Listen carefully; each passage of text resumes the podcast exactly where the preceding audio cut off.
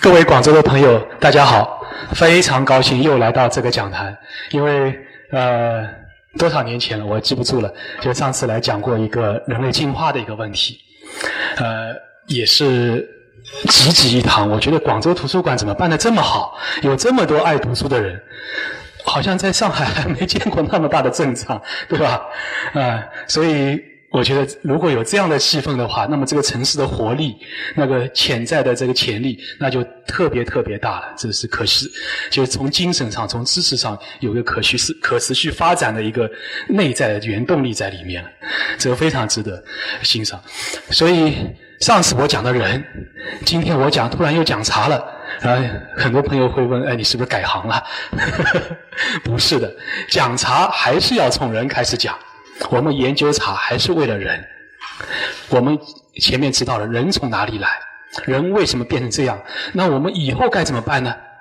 我们怎么，我们的身体变成这个样子了？我们应该怎么样保护我们的身体？所以我们研究茶、讲茶，这个茶的好，从那么几几十万种植物里面把它选出来，正因为它跟我们人体是最贴合的。它是我们人体最需要的一种一种植物之一，甚至没有之一。当然，这个可能是讲的稍微夸张了一点，但是在我呃喝茶、跟茶对话，然后研究茶那么多年的这个经验里面讲的话，他真的越来越感到没有一种没有一种植物是能够跟茶类比的。茶里面简直跟我们人体一模一样。有各种各样的气息，有各种各样的物质，真的能跟我们的灵魂相沟通的。越说越悬了，我们要回到这个科学上来。今天在外面摆出了我的著作《茶道经》，是。你们是第一批看到这本书的人，非常幸运，因为它还没有正式发行，刚刚从出版社里面出来，昨天出来，然后我我一早一早上我从出版社的仓库里面去背过来，然后从飞机上面就带过来，昨天下午就带过来，今天早上摆出来，所以你们是第一批看到这本书的人，市场上面他们老早预定的那些人都还没有拿到书，那这本书为什么我们把它叫做金呢？因为，呃。前面有一本陆羽的《茶经》，我们现在又出来《茶道经》。这，我觉得我不是吹牛哦，我可能自吹自擂的说，但是我这人就这样子，内举不避亲，外举不避嫌，做得好就说好，做得不好就说还有缺点，对吧？实事求是，我这个真的做得好。它，它是一个划时代的东西，它把喝茶的道理、喝茶的习俗，要从此以后全部要改掉了。陆羽的《茶经》。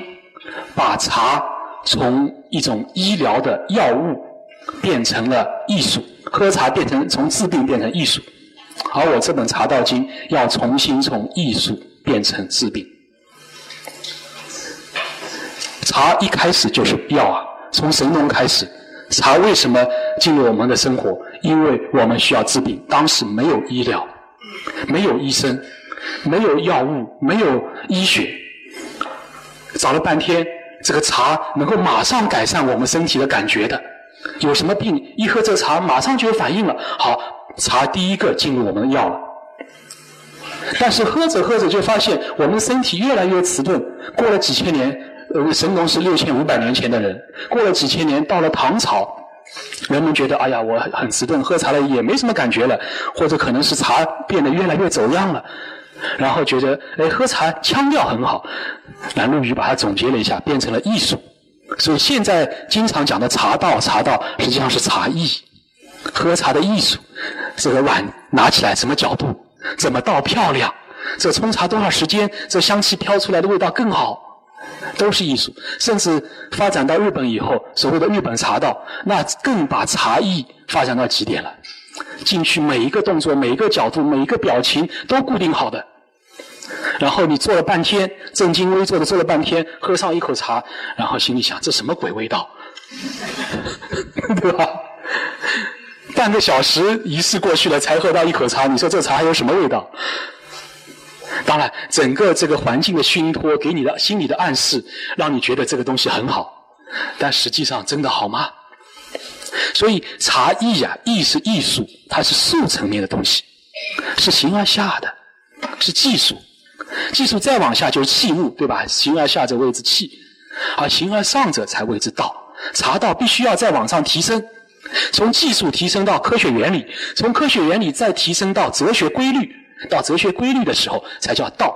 所以我们中国人把这个思想层次啊分为道、法、术、器，最上层的哲学规律才是道。而这哲学规律跟科学原理一样的，要大道至简，要一个原理贯通所有的知识，才叫道，这才叫茶道。知道了这茶道，你才可能理解这些科学的原理，才可能发展出各种各样技术。所以有些技术啊，你说怕失传，然后徒弟教师，呃，师傅教徒弟，徒弟再一代传下去，然后严格的按照这流程来学，有的时候还真没必要。一旦我们掌握了道啊。各种术就可以研究出来，就可以发展出来，科学技术就可以变得越来越发达。如果没有道，那就在乱发展、乱搞。包括在茶里面也是一样的，现在搞出各种怪茶、妖怪茶，第七种茶、第八种茶，各种各样茶搞出来了，乱搞发明。而这个茶喝下去真有好处吗？真的有第七种、第八种茶吗？其实不可能有的，他连基本的道都没掌握，所以现在我们社会发达了，社中国进入了一个盛世了，大家都要对自己的身体、对自己更美好的生活有更多的追求了。这个时候，我们要把这个茶道真正的养生的茶道，减少疾病、增加幸福的这茶道要提升出来。所以，从在开场之前，容我再多讲一段这个引言啊，为什么要做这个事情？所以从二零呃从二十就是二零零零年，甚甚至更早的时候，我们生命学复旦大学生命学院的创始人、遗传学的奠基者谭家珍先生，就一直在跟我说，因为我当时读本科，后来读研究生，然后谭先生对我特别关照，经常请我到他家去喝茶，然后他又是上海茶叶学会的创始人。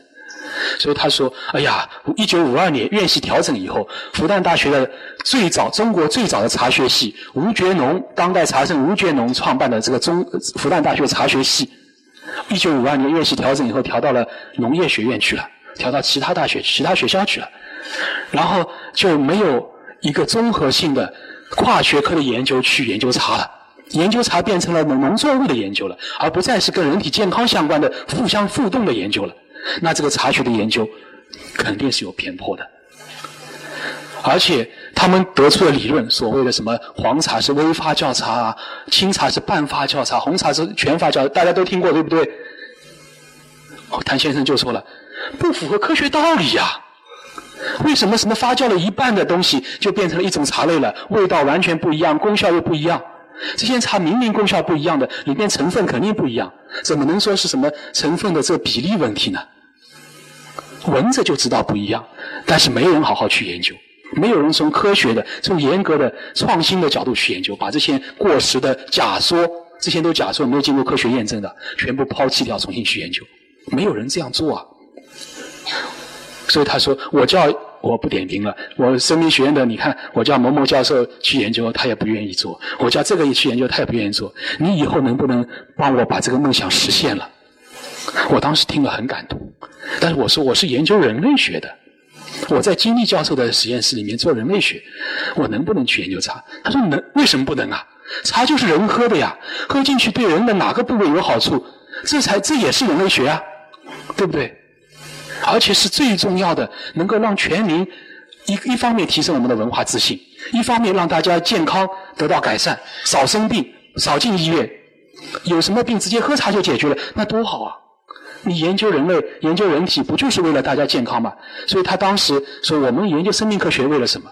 为了呃丰衣足食、安居乐业、天下太平。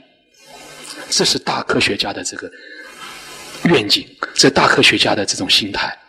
你研究不是为了职业，不是为了发表一些一篇两篇论文，不是为了拿到经费，是为了老百姓，是为了人民。所以。我二零零五年的时候，博士毕业去了耶鲁大学，然后在耶鲁大学做的挺好的，然后当时的当导师啊什么都很关注，说，哎，你继续做下来，我这边的这个实验室摊头真的得有人撑着。但是我到二零零九年这个一一届毕结束了以后，坚决要回国。然后很多人就不理解了，你在美国不是待的好好的吗？为什么要回国？我说美国没有好茶。其实我心里想的是，谭先生交给我的任务没完成，因为二零零八年的时候他过世了，所以二零零九年的时候我赶紧收收场，说哎呀他过世了，他都没看到我回来研究茶，我赶紧得回去，所以零九年的时候就回国，回到了复旦大学，然后就重新一方面在主要在研究人类学，但是呢，把茶的东西准备起来，第一步，全国跑遍各种茶山去收集各种好茶。那现在不需要我去跑了，大家都往往往我这边寄，有什么茶样全部寄给我品鉴一下。我说好，给他写首诗，哦，他好高兴，这确实好。我没回音，表明这个茶不对，就这种情况了是。所以就这样子，我通过多从零九年开始到现在的研究。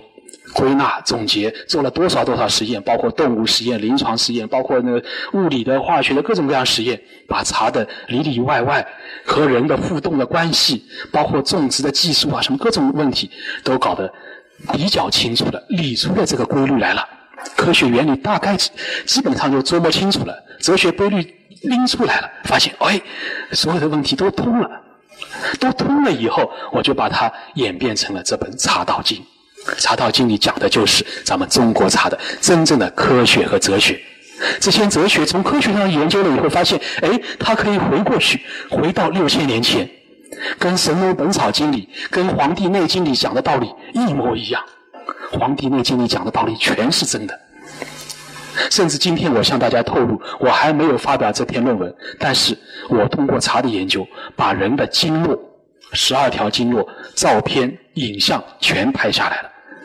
经络全是真的，甚至生物钟、植物流注全是真的。到几到什么时辰，哪条经络开始流动，全部都是真的。而经络的真相，就是我们体液的一种循环。人体的体液啊，各种细胞、各种组织都浸润在体液里面，但体液占到我们身体身体的液体的一半以上的比例比重。除了血液、淋巴液以外，还有体液。这些体液怎么循环？如果不循环，我们人体就腐腐烂掉了，人就没有活力了，各种病都来了。不循环是不行的，但是乱循环也不行啊！经络大乱，气脉大乱，你这边水在往上流，那边也在往上流，你人还了得，对吧？所以每个时辰有一个通道专门在流动，然后全身一天全身就流遍了，这体液就循环一遍了。如果体液循环都健康、都通畅的话，那你健康就要保住了。而且体液循环里面，这体液的比例要是对正确的，流动的东西里面化学成分要是正确的，那你身体就才会健康。而促进这个体液循环的所有的成分，都藏在这十二种茶里面。所以今天我们讲道理就是个道理。好，我们开始进入这个茶的讲正正式的讲座。首先我们讲茶的分类，大家进到市场里面，哇，琳琅满目，各种各样茶都有。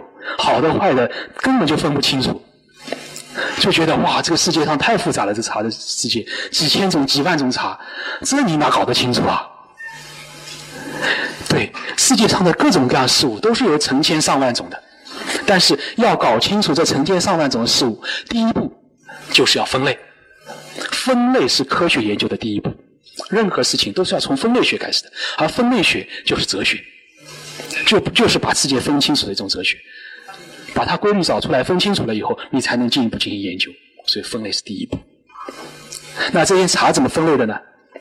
我们以前的茶人给它分出来了六大类。这六大类，我甚至还有一首《九章机》来描述这六大类的感受。这是我很多年前写的，先念一下啊：绿茶凉，江南烟雨湿晨光；飞花小雾人清朗，府泉龙井春湖荡漾，梅影却成霜。这叫绿茶，这是一种；白茶柔，一丝甜意入空喉，光滑实净云天酒，金风玉露南山古秀，佳货满山秋。这是白茶。黄茶绵，香飞有泪莫轻弹，长宵夜夜君山远，朝朝暮暮画眉深浅，心醉在何年？是黄茶。红茶成。备城佳酿出奇门，新庄合璧丝丹粉。小姑出嫁归时有幸，桃萼落纷纷。这是红茶。青茶香，千年古木在仙乡。云遮雾绕重峦障，铁岩洞顶乌龙翻浪，休问几回长。这是清茶，就是乌龙啊、岩茶啊、单丛啊，这些都清茶。黑茶书，老僧闲拨紫檀珠，新王旧梦同官土，泥炉小火金花细雨，今夜笑颜书。这是黑茶。这是一首九章记的词牌，讲这六大茶类。六大茶类是我们解放前的茶人研究分析，根据工艺的不同分出来的六种茶。但是大家知道，工艺不同是最重要的。茶的制作关键在于工艺。六大茶类是根据工艺出来的，不是根据树种出来的。同一个树种，你可以做成红茶，可以做成绿茶，这都无所谓的。的关键在于你用什么工艺对它进行改造，给对它进行加工。那不同的工艺就产生了不同的成分、不同的产物，产生它里面的不同的成分。所以咱们的茶就出现了这六大类：黑、黄、绿、白、红、青六大类的茶。那这六大类。六大类的茶，对对它进行怎么分类？它里面有些怎什么样的哲学规律呢？比如大家肯定是看过书面上各种各样讲茶的书，现在出书太简单了，对吧？这个以前我们中国的书号这个多的铺天盖地呀，什么人都可以出书，只要有钱。然后大现在我们看下来，过去很多年里面，大部分书是不应该出的，里面讲的都是乱七八糟、胡说八道的。所以去年开始，国家出版局开始收缩书号了，只发了一半不到的书号，严格控制那些污乱七八糟的东西，影响大家的这个视听，完全不对的，没有经过验鉴定认证的书，怎么可以出来呢？大家肯定看过这样一种说法，说各种茶这六大茶类对应的是五行。那我首先要问了，我们有六种茶，六种茶怎么对应五行？对吧？六怎么对五？那有些人脑洞是很大的，说：“哎呀，绿茶和青茶都是属于青类的，都对木，对吧？颜色青是对木嘛，木是青，土对黄，黄是土，红是火，白是金，黑是水。好，对好了。然后，所以绿茶和青茶都对木，那就对都对肝胆有作用了。因为木从中医上讲，指的是肝脏和胆囊，有没有啊？”我问你有没有绿茶喝了以后对肝有好处？岩茶喝了以后对肝有好处，对胆有好处有吗？没有这个道理呀！临床实验、动物实验能证明吗？只能否定，不能证明，这是错的。那黑茶对肾脏和对水，水是肾脏和膀胱，黑茶对这两个有好处吗？也没有。黄茶对脾胃有好处吗？也没有这样的事情。红茶对心和小肠有好处吗？也没有。那你这个分类有什么用呢？只是根据颜色来分，颜色只是对它的一个代号啊，不代表什么。我可以把红茶改成叫做绿茶，当然颜色不太对啊，红茶是有点深红色的，但是这只是个代号。青茶也不是真的青的，青茶也是有点红的，对吧？岩茶凤凰单丛泡出来是青的吗？有点，有的是金黄的，有的是黄里面偏橙色的，也不是红的呀。也不是青的呀，所以这个规律这肯定有问题。只有唯一一个对应的，就是白茶对金。那确实，然而白茶是润肺的，白毫银针是润肺的，只有一个是对的，其他都不对。所以证明这个分类是不对呀，分类没有意义啊。一个分类的，如果它是对的，我们怎么说它对的？分类你怎么分都行，你根据颜色分，根据形状分，根据大小分都可以。但分完了以后，这个分类要在其他地方有用。要在各个方面都有用，都能解释问题，那么这个分类才是最好的。如果只能解释其中的一个角度的，那这分类就没有什么太大意义，对吧？所以五行的分类没意义，没有意义。那真正的分类呢？实际上根据茶气来分的，是根据阴阳来分的，根据阴阳二气来分的。气，这个有点玄了。但实际上，我们讲它的科学原理又不玄。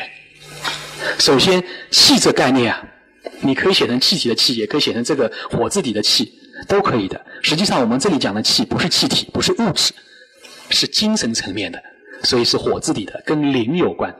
但精神你不要以为都是伪科学，不不是都是唯心的，不是的。我们每个人都有精神啊，对吧？我们共产党人都有精神啊。精神是什么？它肯定是思想层面的、非物质层面的，但是它依托我们的大脑存在，它依托物质存在。我们每个人都有灵魂，每个人都有精神，每个人都有思想。这些思想、这些灵魂都是非物质层面的，但它依托我们大脑，依托大脑里面各种生化反应存在的，所以它精神跟物质是要相辅相成的，缺一不可的。那这个气呢？气它也是精神层面的东西，精气神嘛，气在精神之间。气从传统的中国的这个学术里面讲，传统国学里讲，它是我们魂魄的原料。那传统的道家思想里面认为，气有三种：天降之气叫做胃气，它进入到我们的经络之外的身体里面，在肌肤里面流动。它从空间里面渗透进来，进入到肌肤里面，用来保卫我们身体的，那就是胃气。那胃气依托在空气里面，比如负氧离子啊，比如说那个空气里面干净的这个各种各样的对身体有好处的气体啊，这些都是跟胃气有关的。它影响到我们精神了，所以我们把它叫做胃气，把它定义成胃气。还有第二种人传之气，人传之气叫中气，中足血脉之气。它实际上是跟你的先天有关的，它走在你的七经八脉里面，你的祖宗传给你的，你母亲娘胎里传给你的气，在任督二脉里面流动，对吧？这些叫做中气。第三种气是地产之气，地产之气呢，我们把它叫营气，营养之气，是吃进去的，留在食物里面。我们吃进去各种各样生化物质、化学物质，身吃到身体里以后，就进入到我们的六个正脉、十二个正经。所以我们药典里面所有的药物、食药归经都归的是正脉，归的是正经，要么归胃经，要么归肾经，要么归脾经，各种正经。它不可能说一种食一种药吃进去以后归人脉、归督脉的，那是没有的。因为食物里面的是营气，营气只能归正脉，也叫营脉。它滋养你的营魄，所以《道德经》里面讲“抱带营魄抱衣”，就这个道理。营魄是营滋养我们身体的一个很重要的一个一个部分。所以，茶里面的气是什么气？当然是营气了，对不对？当然是营气了。所以，有的人说我的茶喝了以后，对你的开打通任督二脉有好处，骗人，胡说八道，国学不懂，对吧？肯定不对呀。他进入了正脉，怎么可能进入七经八脉呢？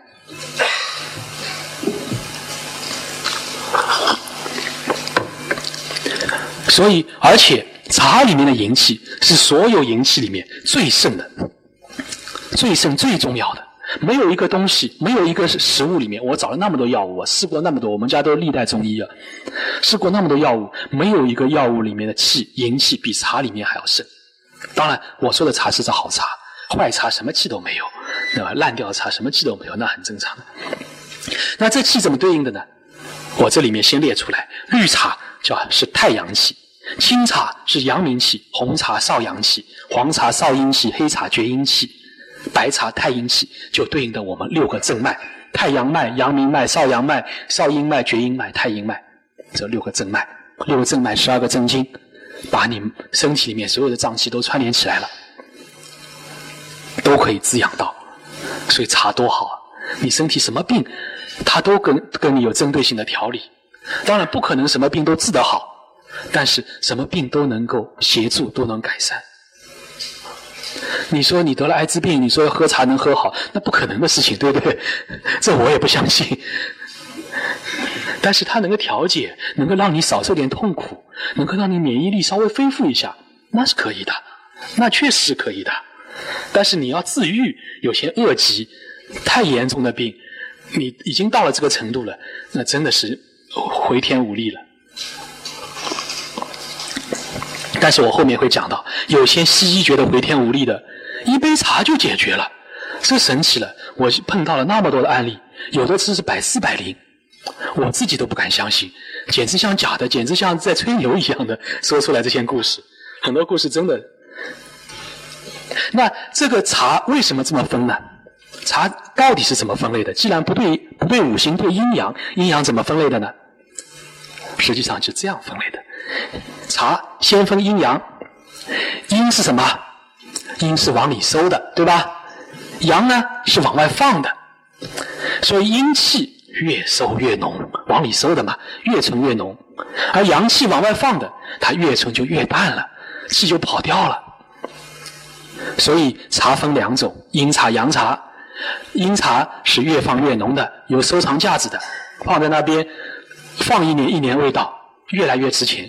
阳茶呢，放放它就淡掉了。放过九年，酒是阳的最最最大的一个数。放过九年，阳气就跑光了。但是有些茶好茶，它会转成阴茶，阳茶转阴茶，那跟原来的阴茶又不是完全不同的味道，特别有意思。那有些茶呢是没法转的。你比如说绿茶，绿茶你放上一年，味道就好像不太对了；放上三年，那就肯定没法喝了，对不对？但是还别说，有些特别的绿茶，你放的好，它会变成黄茶。这有有这案例，我这边都有各种各样的标本。绿茶变黄茶，红茶你放着放着它也淡了呀。如果保存不当，受潮了，气跑光了，那就完全没法喝了。有的你哪怕保存的特别好，你过上九年，过放了十十一年，打开了一闻，轮胎味、橡胶味，这喝下去还了得？也坏掉了，也过期了，阳气跑光了。从物理、从化学上讲，它里面的胺类成分茶多胺变成了各种凝胶在一起的跟橡胶类似的分子了，所以有橡胶轮胎味的，那是没法喝的。但是好的红茶存着存着变成了白茶了，有的我那里有好几个标本，红茶老的变变成白茶了，有那种酸枣味出来了，确实有。那这是一个很偶然的现象，但大部分的阳茶是阳气跑光了就坏了。但阴茶就不一样，你按照我的这规则放，按照他的需求的规则放，它就越放越好。那么为什么阴茶、阳茶里面再分两三大类呢？那就是天地人三才之气在它转化中间起的作用。天对应的是太阴太阳，人对应的是厥阴阳明，地对应的是少阴少阳，这是工艺问题。太阴白茶是太天晒出来的。绿茶是天然气，阳光的成分分在里面了，直接分在里面。少阴少阳，红茶和黄茶是堆在地上闷出来的，红茶窝堆堆在地上的，黄茶也是包闷扣在地上的，通过地气来发酵的。甚至黄茶，我们还要个专门的方法，从地上地下面接一些气上来，有个专门法接进来，让它转化。要求非常严格的，不是一般的外面做的那种微黄茶，那是一塌糊涂。我们做的黄茶都全发酵的黄茶，全重新把唐代工艺发掘出来，甚至改进加进去了现代工艺，让它变得更好。不要我们实际上做事情，千万不要逆古，食古不化。古代的方法是限于古代的科学技术，只能这样做。如果现代有更好的技术了，一定要把现代科技放进去，让这个东西变得更好，结合起来嘛。技术是要发展的，千万不要认为古人的东西肯定不能变，那是绝对不对的。那中间两道茶呢，完全是在转化过程中间通过人力来转化的，所以是人之茶。那后面我们在讲技工艺的时候再继续呃详细的讲。那这种分类是不是在各方面都有体现呢？我们讲科学的最基本的原理就是奥卡姆剃刀原则。这原则怎么讲呢？叫做科学不做过多的假设，科学不做多余的假设。所以科学没有否认神的存在，但科学认为说神的存在没有必要。我通过科学的原则，通过科学原理就能解释了，那我就不谈神了。这是科学的这概念，不是说科学把神都否定了。没有这样的事情，我们没办法去证明神有还是没有，从科学上没办法证明。但是这个世界，我们可以通过科学的规则、科学的规律，通过各种各样的、各种各样的学科的解释，可以把它解释好了。那神的存在就没有必要了，没有必要我们就不谈，这是科学原则，不做多余的假设。那换句话说，用中国的话说，就是大道至简。你讲的这个规律，你讲的这个假说，你讲的这个原理。能不能解释各种各样的现象？越来越多现象。如果这个原理够简单，解释现象够多，那么它就够科学，越科学。地心说为什么不隔不不比月心说科学，而不比日心说科学？因为日心说的这个体体系里面，所有的行星转它的围绕着太阳转的这个方法，那太简单了，都是匀速的，都是一个体系里面的。如果地心说呢，那就麻烦了，有的快，有的慢，有的时候这这个星星走得快一点，有的时候的慢一点，有的时候还水逆。那你怎么解释啊？对吧？这个太费劲了。你也可以解释的，公式一套一套的，也可以把它算出来。这个星星现在在哪里？但是这个太复杂了，一般人都算不清楚。日心说就一下子算清楚，所以日心说科学，因为它简单呀，它能解释用最简单的围绕着它匀速转的这个概念，把所有的行星运动的方式都解释出来了，所以它才是科学。那我们的这个茶道经的科学体现在哪里呢？我们这个阴阳天地人分类，首先讲阴阳的分类，它能够解释所有茶的原理。首先在制作上面，阴是死的，阳是生的，阳是活的，所以阴茶是把它杀死了以后再做的。所有成分的转化、化学反应的过程，都是在它死了以后，叶子死了以后，杀青杀死了以后，它再再再进行制作的，所以叫阴茶。阳茶呢？是先转化再杀青的东西有了以后，我们再把这个细胞杀死，把酶活性杀死，所以这是阳茶。你看制作上面分得清清楚，阴阳。黑白黄是杀先杀青再转化的，绿青红是先转化东西先有，绿茶就根本就不转化了，本来就是这些东西直接把它杀青就出来了，所以原来就有的成分杀青了出来的就是阳茶。刚才讲的储存的问题。阴气往里收，阳气往外放，所以阴茶越放越浓，阳茶越放越淡。你想普洱茶是黑茶，属于阴茶，对吧？讲年份的，白茶是阴茶，太阴茶。一年是一年是茶，三年是药，七年是宝，再过九年不得了。哈 哈这白茶越放越好，黄茶也是一样的。我们从一七年研制出来全黄茶，微黄茶不是啊，微黄茶主要是绿茶，全黄茶。一七年研制出来全黄茶，放一年一年的味道好的不得了。一七年的这个黄茶，这个味道，哎呦，这这很难说，喝下去整个整个心脏血管里面都洋溢着一种春风一样的感觉。因为走心血管系统的嘛，调理心血管的。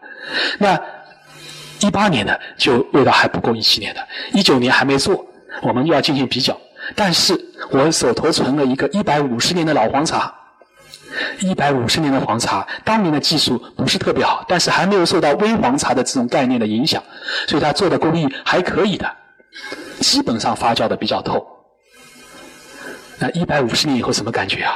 那喝下去，整个一天一整天这心经都在流气啊，这感受真是难以言表。整条心经上面，从这心脏下间绕一条气，然后走到这小手指，然后走到这个四白穴，两股气一直在流动。一整天，这很神奇的。所以阴茶阴气越收越浓，就这道理。到底这阴茶能放多久呢？我们现在还没有足够的材料去研究，我们手头没有更老更老的茶进去研究了。如果有的话，因为这必要研究，必须是同一个人做的，同样完全相同的工艺，我们才能进行比较嘛，对不对？如果工艺都不一样，那这个比较的价值就要打折扣了。所以目前我们还没有证据，那有待于多少年以后？因为有些科学真的是要时间积累的，有待多少年以后？比如说过了到了二零二七年，到呃不是二零二七年，就二幺一七年来看一百年以后的黄茶变成什么样子了？我们一直封存在那边，过了是我们做的这个黄茶变成什么样子了？那再去比较一下。那当然以后一百年以后的我们科学技术肯定更发达了，可能是无损的就可以检验了，那就太好了。然后再包括冲泡的时候，阴茶要用高温来泡，阳茶是用低温泡出来的，阴茶是高温煮出来的。阴茶越煮越甜，阳茶越煮越苦，都是一样的道理。然后最重要是功效，阴茶入阴脉，阳茶入阳脉。我们中国古人《黄帝内经》里面对这个经络阴阳的分类、人体的急性的这个概念的这个定义，完全是正确的。跟茶的这阴阳对应也完全正确的，阴茶入阴脉，阳茶入阳脉。为什么这么说呢？我们要讲到它的养生了，这一部分大家肯定最想听。怎么喝？怎么喝茶治疗我的病？刚才我坐在外面坐了一会儿，就几分钟的时间，这个风，这个这个风格，这个情况就开始变了。我变成名医坐堂了。大家来看，哎，我有什么病？我身体上有什么这气脉不对的地方？当然，这个我们老像像我这样的老中医一眼就看出来了。开玩笑，不是老中医啊。所以我们来讲这茶养生的道理。到底是什么道理？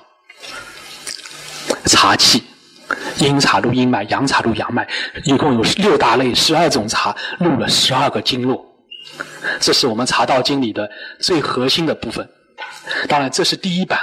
等到我论文发表了以后，把经络的照片、喝某种茶然后出某种某条经络的这个影像照片全部发表出来，那这些照片也放在里面。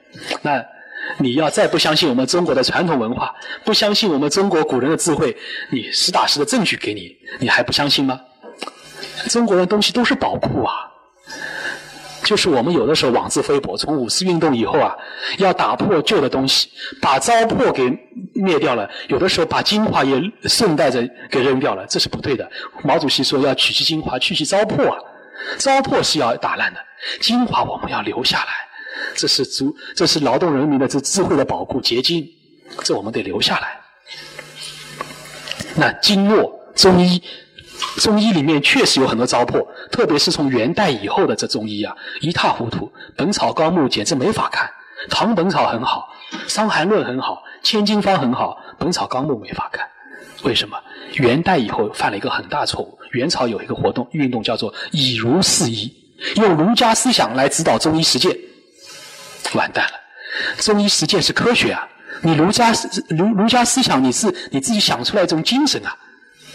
用精神怎么指导科学实践？这是所以元代以后的中医就越走越越偏，越走越怪，各种各样的事情都出来了。到了《本草纲目》里面，棺材板也可以入药，烂井绳也可以入药，姨妈巾也可以入药，这是什么鬼？对不对？那肯定是各种各样的问题。那元代之前就没有这样的事情啊。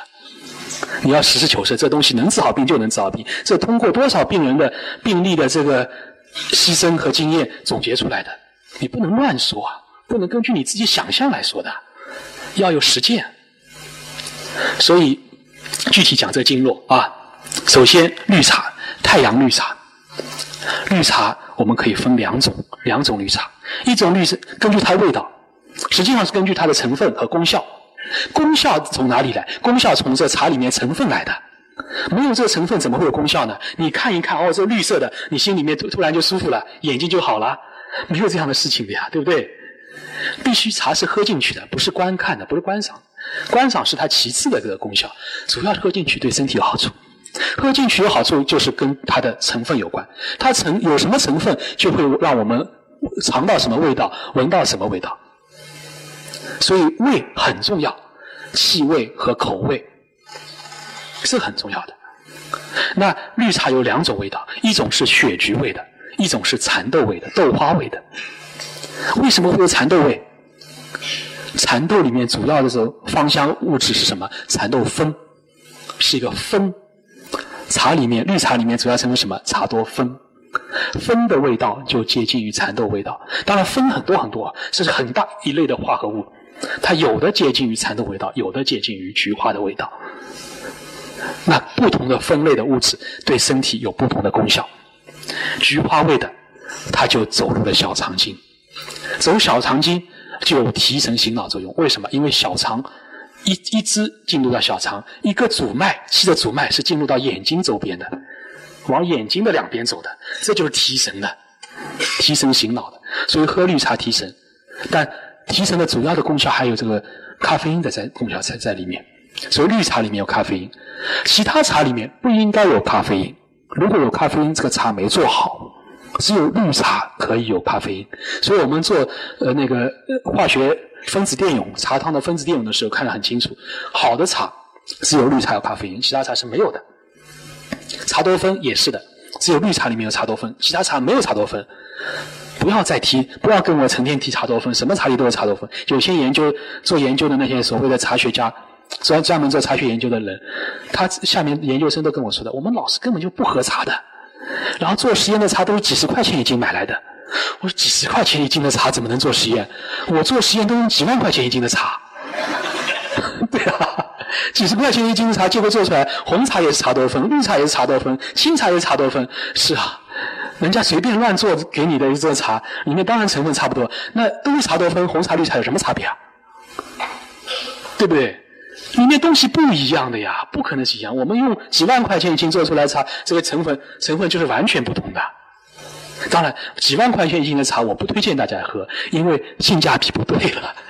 性价，但是几几十块钱一斤的茶也绝对不能喝。你这个茶你敢喝吗？你这都什么东西做出来的，对吧？这茶的正确的价位就在一千块上下，这才正常的。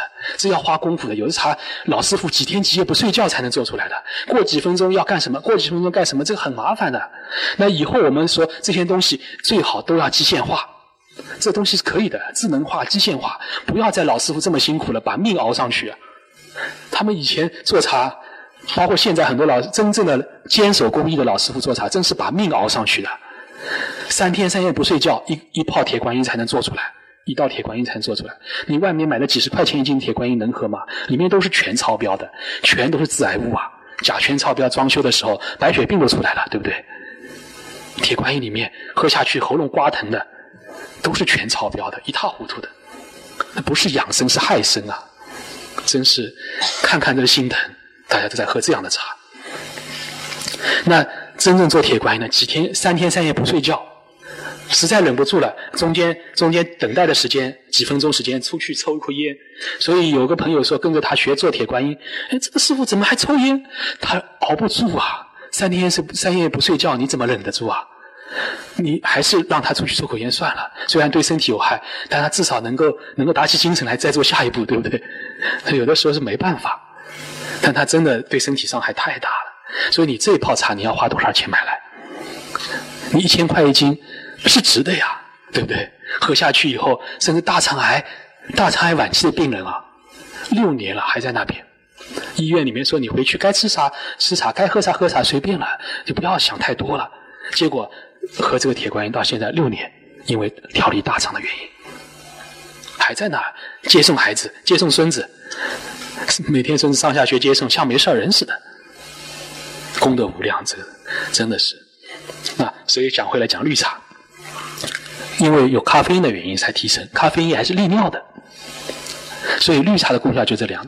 所以选好茶很简单，就闻闻味道嘛，有没有这种蚕豆的这种香味儿，有没有这种雪菊的香味儿。